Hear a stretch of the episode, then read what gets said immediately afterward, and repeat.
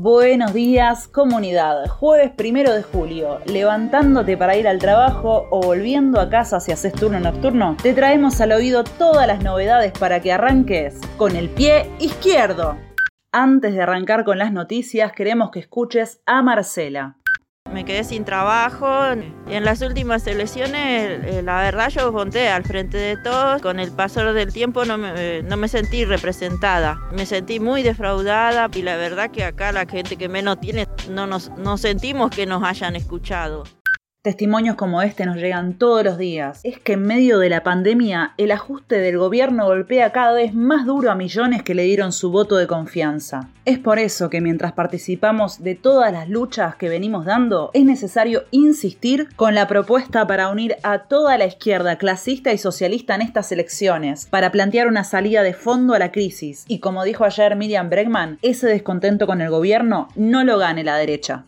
Tiene que haber unidad de la izquierda. Antes me equivoqué, pero hoy los voto, nos decía también un trabajador aeronáutico. Cuando faltan 14 días para presentar las alianzas electorales, terminar de instalar esta propuesta y llegar cada vez a más trabajadores como ellos depende de todos nosotros. ¿Ya le compartiste a tus amigos, compañeros de trabajo y a todos tus conocidos? Bueno, si no, este es el momento. Para hacértelo más sencillo en el texto te dejamos una nota que es un muy buen resumen de todo lo que venimos haciendo y que esta campaña siga creciendo. Ahora sí vamos con las noticias del día.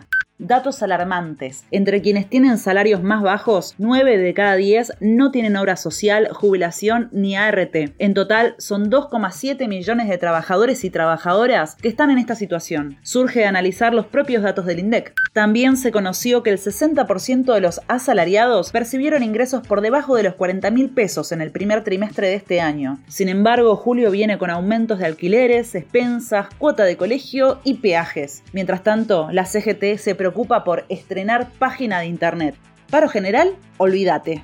La salud no es una prioridad. Frente al paro de sanidad, los empresarios habían asegurado que no hay manera de aumentar los salarios y amenazaron con suspender las atenciones programadas para que les autoricen aumentar los aranceles. El gobierno finalmente terminó cediendo y dictó la conciliación obligatoria, mientras convocó a una nueva reunión recién para el próximo miércoles. Durante el gobierno de Macri, las prepagas se llenaron los bolsillos con aumentos de un 60,7% tan solo en 2019 y más de un 330% durante cuatro años de su gobierno. Aún así, los salarios del sector son de los más retrasados y las condiciones de trabajo son extremadamente precarias, a pesar de que el gobierno los llama héroes cada vez que puede. Es por eso que Héctor Daer, titular del gremio y de la CGT, se vio obligado a anunciar la medida de fuerza. La bronca crece desde abajo y como dicen sus trabajadores, esta situación no se aguanta más. La realidad desde abajo. Con la pandemia quedó claro que para los empresarios y el gobierno somos descartables, así es que gran cantidad de esenciales siguen sin ser vacunados. Y ayer murió otro trabajador de las telecomunicaciones por coronavirus. Se suma a los más de 20 fallecidos.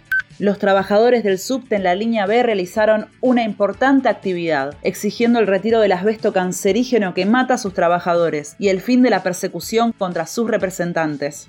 Eso es todo por hoy comunidad y no te olvides de compartir la nota que te dejamos al principio en el texto. Y como siempre te decimos...